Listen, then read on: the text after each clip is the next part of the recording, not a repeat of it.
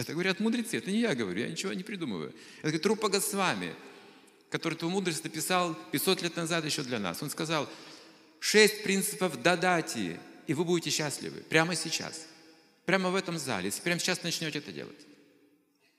Просто друг другу дайте какой-то дар и примите с любовью. Давать дары, принимать дары. Угощайте священной чистой пищей, приготовленной с любовью, и принимать с благодарностью. И особенно делиться сокровенным, что на сердце у нас. Если мы это делаем из любви, обмен любовный, счастье придет сразу же. Я был в одном храме, месте паломничества, где люди только этим и занимаются. Но мы пришли в храм, и знаете, там ну, праздник такой, храм атмосфера, там народ, там, это праздник. Всегда такое, знаете, приподнятое настроение, счастье, счастье. Откуда счастье? Сначала непонятно. Просто потрясающе. Свет какой-то кругом. Я подумал, я возьму отсюда немножко сладости из этого храма, чтобы привезти в Россию. Угостить. И в этих кулечках есть такие сладкие шарики, там продают. Я взял, заплатил там какие-то 15-10 рупий, почти ничего. И кулечек взял, и пошел, и тут же вокруг меня толпа индусов с протянутыми руками. И пришлось все раздать. И тут смотрю, все это делают. Все покупают и тут же раздают, покупают и тут же раздают, покупают. И такое счастье. Вот оно откуда счастье. А? И мне сказали, это место называется Бхакти Лока, место любви. Здесь ничто не присваивается. Вся проблема в присвоении, то, что нам не принадлежит. А в этом мире нам ничего не принадлежит. Ни одна пять земли. Мы здесь в гостях находимся. И шавайся, и дам саравам, все принадлежит Богу, говорится. Это должны знать все люди, которые стремятся к процветанию. Процветание уже есть, мир уже перед нами, нет проблем.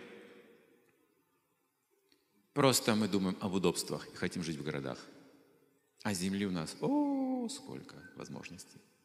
Если приложить разум, труд, эта планета будет называться как раньше. И Лаврита Варша, значит, каждая пять земли процветала, цвела, цветущий мир. Это может сделать человек. Легко, прямо сейчас. Каждый. А вот нелегко. Каждый сам за себя ведь. Я же один это не смогу сделать. Один в поле не воин. Что я опять вернусь к быкам, к лошадям, буду пахать землю, я там и умру. В этой грязи так оно и случится. Поэтому, конечно, не с этого нужно начинать. Не то, что мы теперь от трактора к плугу вернемся. Нет, нужно сначала возвысить умы, и там мы сможем быть вместе, создать эту силу. Она уже создается. Эти принципы дадати, этот принцип любовного обмена, постепенно он будет расширяться, уже расширяется. Уже процесс идет. Век Кари, конечно, захватил все стратегические места, безусловно. Уже эти гуны, уже этот мрак вошел в образование, в медицинскую помощь, и в семьи, которые распадаются. Даже из медицинской помощи выгоду люди какие-то извлекают. Даже из высокого положения выгоду какую-то извлекают. Это все век кали, вот так он распространяется, но это можно остановить, просто дернув за эту колючку. Практиковать, о чем мы сегодня говорили? Мы будем говорить о практике – как все-таки остановить это влияние на себя? Вот, скажем, дурная погода какая-то. Век Али сравнится с плохой погодой. Дождливая погода, не Настя какое-то, а? Но зонтик же можно раскрыть. Видите? Можем получить защиту. Также зима, неблагоприятное время, холодно очень, морозно, на улице не выжить. Но мы знаем, мы готовимся к зиме, мы строим дома, отопление, энергию, и все, вот, защита. Если сейчас век Кали, мы должны знать способы защиты. В ведах дается этот способ защиты.